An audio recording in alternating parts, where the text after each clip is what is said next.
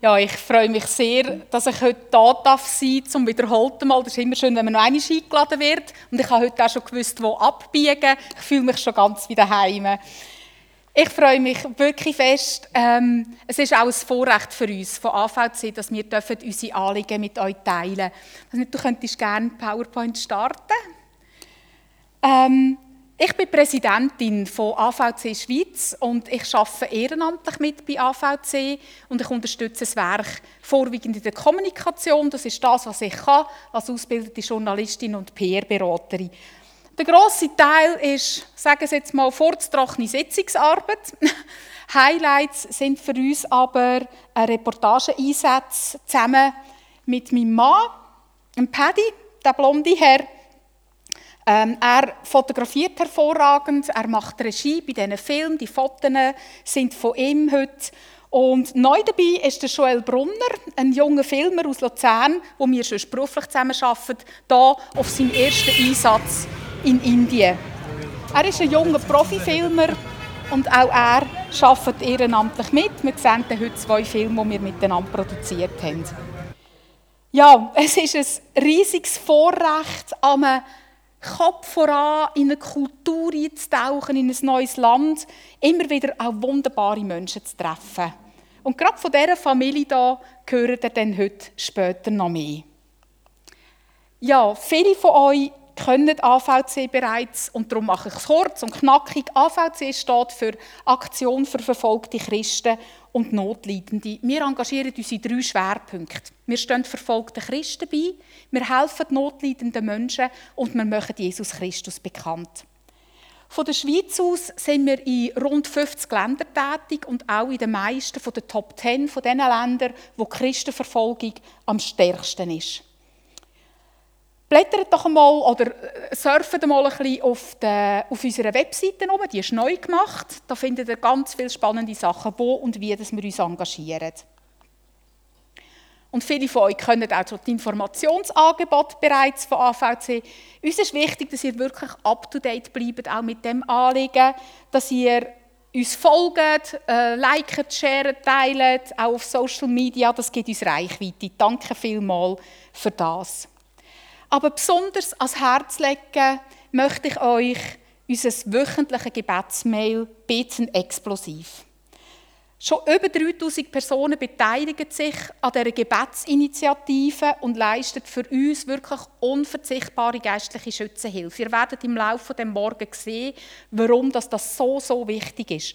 Du kommst immer am Montag aktuell die News über, ein Mail zu einem Thema, Montagmorgen, und immer wieder auch Gebetserhörungen.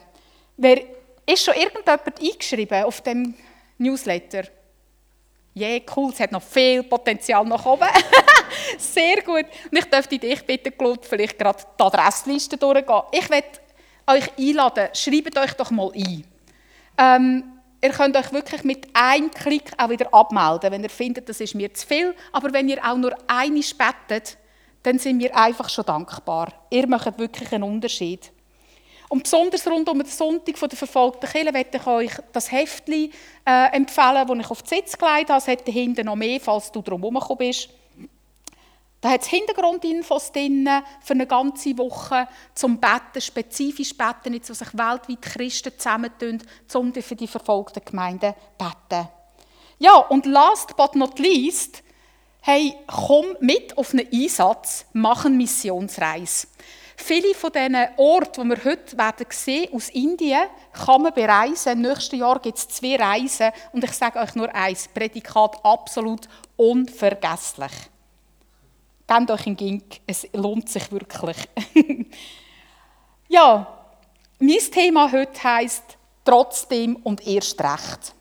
Und das fasst vieles zusammen, wo für mich und für uns als AVC aktuell ist. Trotzdem und erst recht. Könnt ihr das, wenn ihr irgendwo ansteht, wenn ihr ausbremst werdet, wenn es nicht so ist, wie es sollte sein? Vielleicht sind Paradise Apartments in der Ferien nicht ganz so paradiesisch, wie ihr euch das vorgestellt habt. Welcome to India, sage ich nur. Ähm, oder gravierender, wenn es in der Familie klemmt, wenn es im Beruf nicht geht, im Studium, in der Schule, wo immer dass ihr steht. Eine Option wäre doch dabei zu sagen, weißt du was? Egal, so ist es halt, oder? Ja, nur halt, kommt, ich gebe auf. Das ist nicht unbedingt die Option, die ich so natürlicherweise würde wählen ähm, Ich sage euch gerade warum. also wir haben ja einen sehr einen lieben Hund. Das ist ein Irish Terrier, das ist der Max. Und mein Mann sagt immer, ich habe den Hund, den ich verdient habe. Also, der Max, sein Lebensinhalt besteht darunter, ich kann das selber. Und am liebsten ist er am Ende der Leine. Und wenn du 20 Meter Schleppleine gibst, dann ist er am Ende der 20 Meter Schleppleine. Das ist ihm angezüchtet. Das ist ein Jagdhund. Auf der Jagd braucht auch niemand im Fuchsbau, der ihm sagt, wie der Hase läuft. Er regelt das selber, auch wenn es mal kracht. Hm. Genau. Was der sich in den Kopf setzt, von dem lässt er sich nicht abbringen. Ich weiß nicht, wo mein Mann Parallelen sieht zu mir, aber das ist ja gleich. Das ist eben die andere Option. Sich eben nicht vom Ziel abbringen, auch sich nicht von einer Berufung abbringen, sich nicht von der Freude abbringen auch. Trotz und mitten in Herausforderungen, Widerstand, Schwierigkeiten, von dem werden wir heute noch einiges hören. Ich bin überzeugt, dass trotzdem, das ist eine Lebenshaltung, trotzdem und das ist eine Entscheidung, die wir oft täglich treffen müssen, oder? Trotzdem. Und über das Trotzdem und erst recht möchte ich heute gerne reden, über das Engagement bei AVC, wo wir machen, trotz schwierigen Umständen und Herausforderungen, über eine wachsende Gemeinde weltweit, trotz Verfolgung und Elend, über Menschen, die trotz stärkstem Widerstand an ihrem Glauben festhalten und vor allem über einen Gott, der sich eben erst recht zu seinen Leuten stellt. Mein Anliegen ist, dass ihr nicht mit einer Depression rausgeht, obwohl das Thema nicht ganz so einfach ist. Trotzdem. Trotzdem die schlechte Nachricht zuerst. 2021 hat Verfolgungssituation der Christen weltweit wieder stark zugenommen. Sie ist so hoch wie nie vorher. Das zeigen die wertvollen Statistiken von Open Doors. Heute sind mehr als 360 Millionen Christen weltweit starker Verfolgung ausgesetzt. Sie leiden aufgrund von ihrem Glauben. Das sind wieder 40 Millionen mehr, als nur im letzten Jahr. Es gibt weltweit 76 Länder mit schwerer Verfolgung. Im letzten Jahr sind 5110 Kirchen angegriffen worden und insgesamt 5898 Christen wegen ihrem Glauben ermordet worden. Das sind 16 jeden Tag. Und das sind nur die Leute, die wir können. Die Dunkelziffer wird extrem hoch sein. Knapp 6000 Leute leben bei mir im Dorf. Das wäre, wie wenn jedes Jahr einfach mein Dorf einisch ausgelöscht würde. Das zeigt diese kleinen Dimensionen. Und wenn wir in die Bibel schauen, dann stellen wir fest, Christen sind vom ersten Tag an verfolgt worden. Ich mache mir immer ein V an Rand äh, in der Bibel, wenn es um Verfolgung geht. Und ich sage euch, die Faust, die stapeln sich. Es hat sehr viel Faust. Vom ersten Moment an. Verleumdungen, falsche Anklagen, äh, ungerechte Gerichtsverhandlungen, Machtmissbrauch, Gewalt, Folter, Inhaftierungen bis hin zum Mord. Es ist alles schon da gewesen. Und es ist heute da und das Brutale ist, es wird auch morgen da sein und zunehmen. Wir als AVC wir stellen auch fest, dass eben gleichzeitig zu der zunehmenden Verfolgung auch die Herausforderungen in unserem Engagement zunehmen. Ein Beispiel, es wird immer schwieriger, Hilfsgelder in die Länder hineinzubekommen. Viele von diesen Staaten, die wir arbeiten, stehen als Staaten auf schwarzen Listen. Da kannst du nicht einfach eine Banküberweisung machen. Nach Afghanistan, Somalia, Geht nicht. Irgendwie muss das Geld dort rein. Ich sage euch nicht wie, ihr könnt es euch vorstellen. Da braucht es Kreativität und sehr viel Mut. Die digitale Überwachung wird zunehmend ein Problem. China ist da absolut an der Spitze mit dem unsäglichen App. Die künstliche Intelligenz ist in China bereits so weit, dass die Leute von hinten am Gangbild identifizieren können. An gewissen Orten können wir nicht hergehen, weil es zu gefährlich ist, sei es für uns oder für unsere Partner, die dort leben und arbeiten, sich engagieren, weil wir als Western einfach zu, viel, also zu fest auffallen. Und das ist eigentlich nur eins, da haben unsere Männer im Team sehr viel praktischer. Ein Sascha Ernst mit seinem dunklen Tee lässt den Bart ein paar Tage stehen. Der geht durch als Syrer, Iraki, als, ähm, als Inder, als Kaschmiri, Türk, kein Problem. Das hilft, genau. Dann schaffen wir hauptsächlich in Ländern mit schwieriger politischer Lage, um es mal nett zu sagen, mit Korruption, mit Misswirtschaft, Unruhe, Krieg, humanitäre Katastrophen und grosser Not. Und unter solchen schwierigen Umständen könnt ihr euch vorstellen, gibt es auch in diesen Projekten immer wieder Rückschläge. Und das ist für unsere Leute wirklich oft auch sehr schwer zu ertragen. Sie sind oft bis zum Äußersten gefordert und auch gerade darum sind wir einfach froh, wenn auch gebetet wird. Und dann denkt man, wir haben eine Krise einigermaßen gemeistert, oder? Die mit C, die haben wir hm, einigermaßen hinter uns. Dann kommt die nächste und die fängt mit P an und du weißt nicht, was morgen noch kommt, oder? Ja, jetzt könnte man ja auch wieder sagen, einfach, weißt du was, komm, wir doch einfach den Battle her. Es wird wirklich mühsam. Es ist aufwendig. Aber mit dem kommen wir zu dem trotzdem. Irgendwann, wenn Jesus wiederkommt, dann wird der Vers aus der Offenbarung Realität. Offenbarung 21,4. Er wird alle ihre Tränen abwischen. Es wird keinen Tod mehr geben, kein Leid und keine Schmerzen. Und es werden keine Angstschreie mehr zu hören sein, denn was früher war, ist vergangen. Aber das ist noch nicht heute. Bis der gilt. Hebräer 13,3 Kümmert euch um alle, die wegen ihres Glaubens gefangen sind. Sorgt für sie wie für euch selbst. Steht den Christen bei, die verhört und misshandelt werden, leidet mit ihnen, als würden die Schläge euch treffen. Jetzt denkst du, weißt du was, der Vers hat sie, glaube ich, das letzte Mal schon gebracht. ist wahr. Aber das ist das, was mich antreibt. Das lässt mich nicht los. Und das Gleiche, wenn es um Notleidende geht. Wow, da hat es eine knackige Passage im Jakobusbrief 2, 15 bis 17. Angenommen, ein Bruder oder eine Schwester haben nicht genug anzuziehen und es fehlt ihnen an dem, was sie täglich zum Essen brauchen. Wenn nun jemand von euch zu ihnen sagt, ich wünsche euch alles Gute, hoffentlich bekommt ihr warme Kleider und könnt euch satt essen aber ihr gebt ihnen nicht, was sie zum Leben brauchen. Was nützt ihnen das? Es wäre so oberzynisch. Genauso ist es mit dem Glauben. Wenn er keine Taten vorzuweisen hat, ist er tot. Er ist tot, weil er ohne Auswirkungen bleibt. Zack, das sitzt. Und das motiviert mich aber auch. Gerade darum gehen wir doch nicht auf, auch wenn die Situation wirklich irgendwie Mission Impossible ist. Trotzdem, das ist das, was Gott von uns möchte.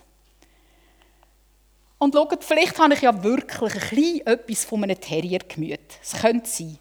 Weil wenn ich höre, wie die Verfolgung wieder zugenommen hat, wenn ich höre, wie Menschen anderen Menschen unsägliche Sachen antun, dann macht mich das sternsverrückt. Dann will ich nicht auf Social Media ein, äh, äh, ein Tränen-Emoji. Nein, da eins mit dem roten, rauchenden Kopf, das macht mich wütig. Und meine Haltung ist die, hey, die müssen nicht meinen, dass wir jetzt einfach zurückschrecken und sagen, weißt du was, es ist gerade bisschen schwierig, es ist gerade bisschen gefährlich. Nein, wir gehen nicht nach. Die müssen nicht meinen, dass, sie sich, dass wir uns einschüchtern lassen. Die müssen nicht meinen, dass, weil sie immer noch blöder tun, wir geschwisterte und notleidende Menschen einfach im Stich lassen. Oder dass wir im Bösen den Platz überlassen. Das wäre das Ziel. Aber nein, das machen wir nicht. Beispiele dafür sind unsere Engagements in Krisenherd, Südsudan, Mali, Bangladesch, Myanmar, Haiti, Afghanistan, neu in Somalia. Und ein Beispiel dafür auch ist jetzt gerade die Ukraine. Schaut, Über das Elend selber muss ich euch nichts erzählen. Das kommen ihr jeden Tag mit über. Einmal ansatzweise. Aber ich werde euch etwas erzählen von Gottes trotzdem. Und was wir dazu beitragen können. Unsere Partner haben wirklich von der ersten, buchstäblich von der ersten Stunde an geholfen. Zum Beispiel aus Moldawien heraus, wo die ersten Flüchtenden gekommen sind, über Grenzen mit nichts mehr als einem Rollköfferli oder einer Tragtasche. Ihr Leben so verpackt. Wir haben sie abgeholt an der Grenze mit Autos, mit Büsschen, später mit Gar und haben sie in Sicherheit gebracht und untergebracht in unseren Zentren. Seitdem liefern wir tagtäglich tonnenweise Lebensmittel, Kleidung, Medikamente, medizinische Hilfsmittel, Hygieneartikel, Brot und so weiter. Und unsere Partner vor Ort arbeiten wirklich mit aller Kraft den Menschen Hoffnung und Zuversicht zu geben und gleichzeitig teilen sie auch das Evangelium, weil das Hoffnung gibt in allem Innen. Das ist zum Beispiel unser Pastor Andrei mit seinem Team in den Luftschutzbunker von Odessa.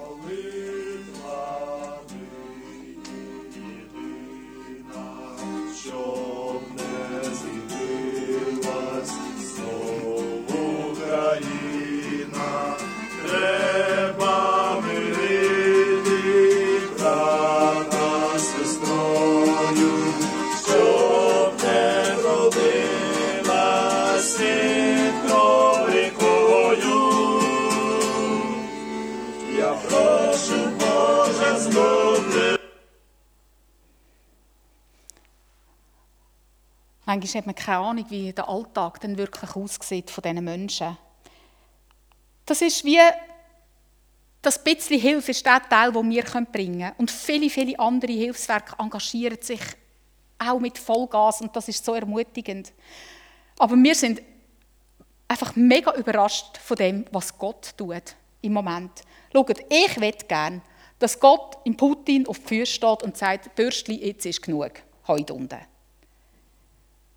Ich weiß nicht, warum das nicht so ist. Das Warum muss ich nicht stellen, aber schauen wir doch her, was Gott am tun ist. Auf einmal ist in dieser Region auch Odessa, mit im akuten Kriegsgebiet, Erweckung. Und ich brauche das Wort nicht leichtfertig. Tausende von Menschen kommen zum Glauben an Jesus Christus. Die Gemeinde von unserem Partner hat 300 Sitzplätze. Sonst immer drei Viertel leer. Jetzt haben sie jeden Sonntag drei bis vier Gottesdienste hintereinander. Sie haben Alpha-Life-Kurs, 20 Leute sind die ganze Woche beschäftigt, Alpha-Life-Kurs zu geben. Sie haben Gruppen an 300 Leute. Nicht eine Gruppe, sondern mehrere Gruppen an 300 Leute. Bibeln sind absolute Mangelware geworden. Jemand hat uns kürzlich 22'000 Neue Testamente geschenkt. Die gehen weg wie frische Weckli. Die Leute bleiben mitten auf der Straße stehen und fangen an zu lesen. Und die Leute strömen regelrecht zu Bibeltreffen. Da ist vorne noch irgendeine Taschenkontrolle. Die Leute kommen in Scharen. Und wir sind wirklich, man kann es nicht anders sagen, wir sind wirklich überrascht. Und für mich ist es ein Beispiel von, wie Gottes Licht im feistersten Feister scheint. Und sich sein Reich ausbreitet trotzdem. Und klar bleibt unser Gebet und unsere Hoffnung in allem wirklich das Ende von dem Krieg, von diesen Ungerechtigkeiten, dass Frieden kann geben und auch Wiederherstellung. Auch in anderen Gebieten mit Not und Verfolgung hören wir, dass Gemeinden eben trotzdem stark wachsen. Und ein Beispiel dafür ist Indien. Wir sind da Frühling in Indien mitten in dieser krassen Hitzewelle. So draussen essen, ein super scharfes indisches Curry bei 45 bis 48 Grad im Schatten, das macht einem warm. Oh, wirklich. Wir sind dort Stammgäste Sie haben uns wirklich sehr geliebt. Oh, ich sage aus Sicherheitsgründen nicht, wo wir genau sind. Schaut, wirtschaftlich ist Indien extrem aufstrebend. Aber politisch bewegt sich den Subkontinent in eine katastrophale Richtung unter der Herrschaft von Modi. Die Devise lautet Indien den Hindus, alles andere raus oder umbringen. Das ist eine regelrecht faschistische Devise. Und der Druck auf die Christen bleibt hoch in allen Bereichen. Gewalt ist Alltag. Aber auch da gilt, trotz und mit diesen Repressionen innen, viele, viele Menschen kommen zu Jesus. Sie werden geheilt, sie werden befreit, sie kommen Würde über, eine geistliche Heimat, eine neue Familie. Aber das hat einen Preis. Da ist die Einschätzung von einem Partner in Nordindien.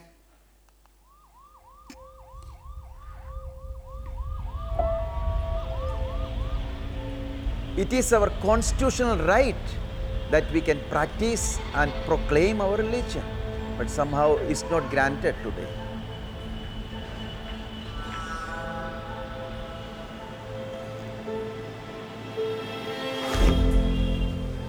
India is now top 10 in the World Watch persecution list, and uh, India is going up to the top.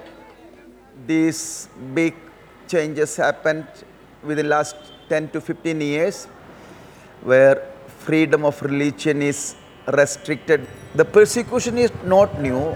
This is there from the beginning. And now, because of the political support, government support, it is their national agenda.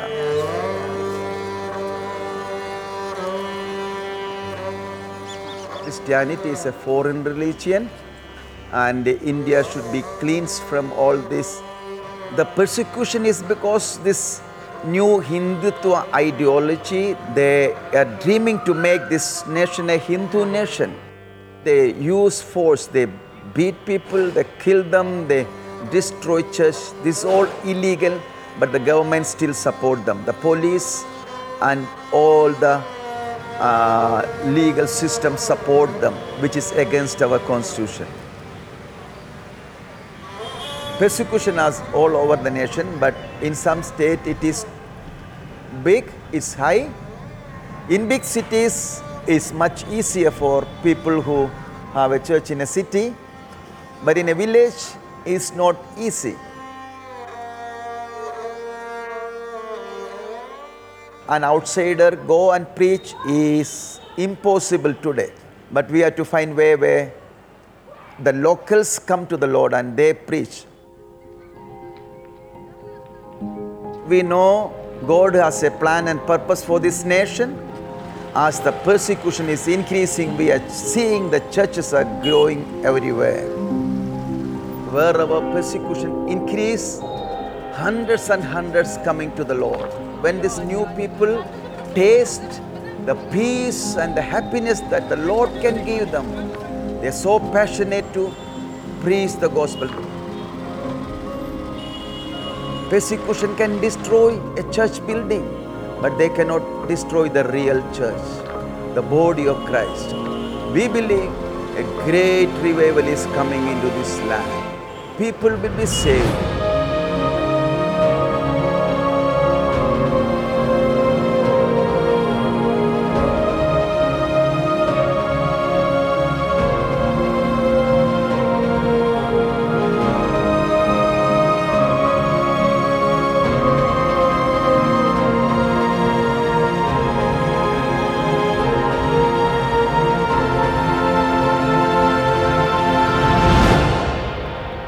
Say persecution, persecution, but we see revival. Revival is coming. That is the future of this nation.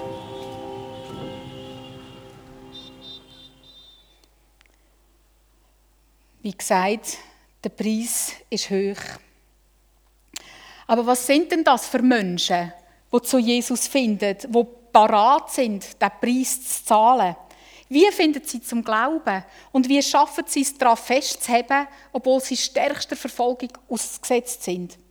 Ein Beispiel dafür sind Savita und Arushi, wo wir am Anfang schon gesehen haben. Die Namen sind geändert, ihre Gesichter dürfen wir zeigen, weil sie sich im Film nicht kritisch gegenüber der Regierung oder im Hinduismus äußern. Das ist ihre Geschichte. Sie ist beispielhaft dafür, wie Verfolgung innerhalb der Familie passiert.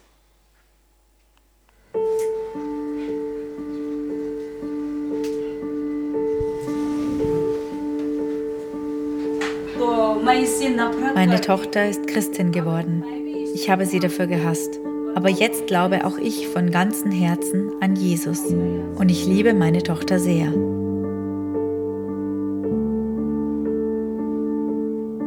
Ich wurde in eine Hindu-Priesterfamilie geboren. Man lehrte mich, die Götzen anzubeten. Sechs Jahre lang wurde ich von einem bösen Geist gequält. Ich irrte von Ort zu Ort, um irgendwie Linderung zu finden. Ohne Erfolg. Am Ende meiner Suche gab mir eine Lehrerin ein neues Testament.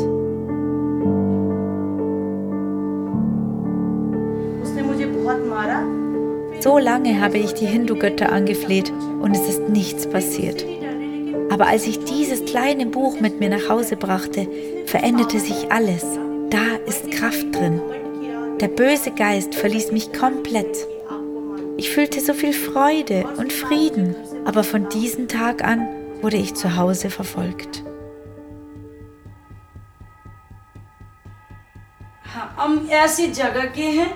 Von wo wir herkommen, haben wir noch nie von Jesus gehört. Wir wussten nur, dass wir Priester sind, der höchsten Kaste angehören und ganz besonders sind. Als ich dann herausfand, dass Savita in eine Kirche geht, habe ich sie daheim abgepasst und sie richtig schlimm verprügelt. Ich schlug sie und riss ihr die Haare aus, bis sie blutete.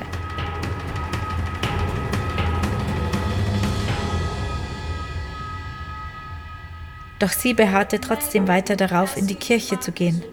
Da dachte ich, dass ich sie wohl besser umbringen sollte.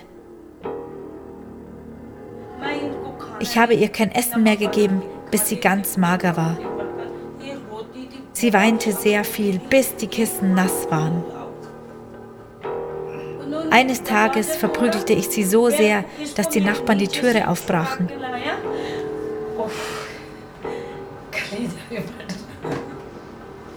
Alle stürzten sich auf mich und hielten mich zurück. Nur so wurde meine Tochter gerettet.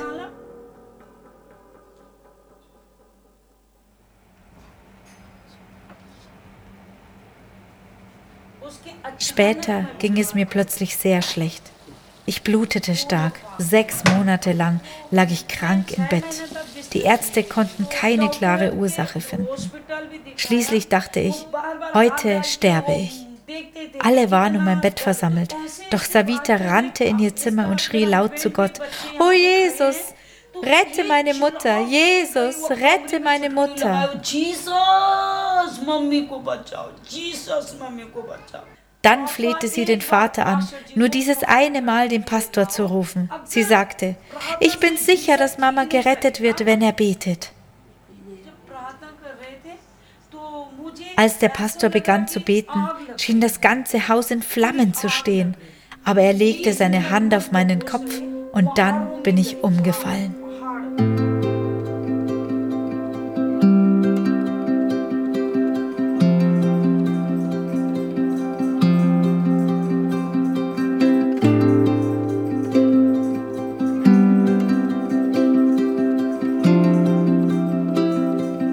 Als ich wieder zu mir kam, fühlte ich mich sehr viel besser und hatte so viel Kraft in meinem Körper. Mein Mann rief, wer ist dieser Gott, der meine Frau von dieser schweren Krankheit befreit hat? Und der Pastor sagte, es ist Jesus.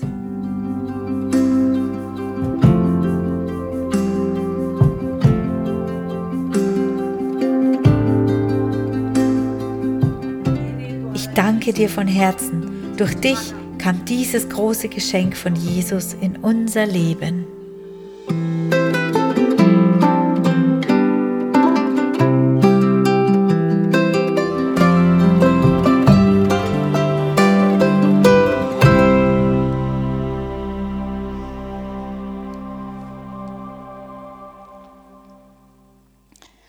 Das Leben von diesen zwei Frauen hat eine riesige Ausstrahlung. Ich kann nicht genauer sagen da, ähm, kommt nachher an Bücherstand. Ich erzähle euch gerne etwas davon.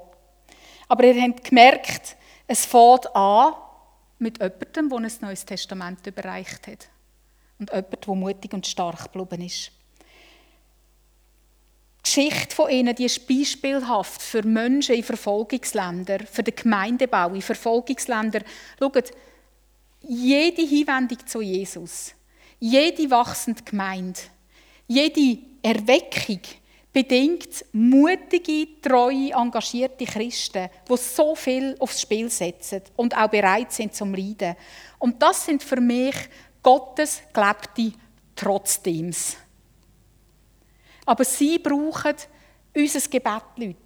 Sie brauchen unsere Rückendeckung und sie brauchen unsere Unterstützung. Schaut, Gott stellt sich zu seinen Menschen. Erst recht. Auch wenn ich persönlich das Leiden manchmal fast nicht ertragen kann. Und das ist auch eines von diesen Warums, wo ich einfach mir manchmal muss verbieten muss, zu fragen, Herr, warum? Es ist jetzt einfach so, ich kann es nicht ändern, aber ich verstehe es wirklich immer noch nicht. Vielleicht könnte ich einigermaßen das theologisch begründen. Aber mein Herz tut mir einfach weh, wenn ich die Leute sehe und wenn ich sie treffe. Wenn du so Menschen gegenüber sitzt, dann tut das Herz weh. Aber was mich tröstet, ist, dass es klar ist, wie es am Ende eben rauskommt. Weil das da, das ist Gottes Versprechen an seine Gemeinde weltweit. In Matthäus 16, 18 sagt Jesus zu Petrus, Du bist Petrus, auf diesen Felsen werde ich meine Gemeinde bauen und nicht einmal die Macht des Todes wird sie vernichten können. Amen. Amen, wirklich, das ist wahr. Dorthin schauen wir. Aber das heißt auch, du und ich, wir werden auch nicht zurückweichen, bis es so weit ist. Bleibt mit uns dran im Gebet und in der praktischen Hilfe. Ohne geht es nicht. Und schau, mir ist bewusst, wir haben heute ganz viel auf die Kämpfe von anderen Menschen geschaut. Und mir ist sehr bewusst, auch du und ich, wir haben unsere eigenen Kämpfe zu kämpfen. In unserem Umfeld. Und wenn ich mit verfolgten Christen zu tun habe, dann frage ich mich immer, wie können die so standhaft bleiben? Wie schaffen sie es, an Jesus dran zu bleiben, obwohl ihnen das alles passiert? Und das ist für mich ein riesiges Vorbild. Und ich frage mich, wie ich in meinen Herausforderungen zu dieser Tiefe vom Glauben kommen kann. Wo mich unverrückbar festhalten lässt, glauben und ihn erleben und schaut, ich glaube, ein Teil der Antwort, ein Teil, liegt in dem Bund zwischen Gott und den Menschen, in dieser gegenseitigen Zusage. Du bist mein und ich bin dein. Etwas Unverrückbares. Und das ist ein Ziel aus dem sogenannten Covenant Prayer, ein Gebet aus dem 18. Jahrhundert von John Wesley. Und ich finde, es bringt es so gut auf den Punkt. Um was geht es schlussendlich? Um ein ganzes Jahr. Trotzdem und erst recht. In deinen eigenen Umständen. Und ich werde dich einladen zu so einem Ja. Ein erneuertes Ja. Vielleicht auch ein neues, ein allererstes Ja. Du bist mein und ich bin dein. Ich habe euch das Gebet mitgebracht zum Schluss und ihr könnt das gerne still für euch beten.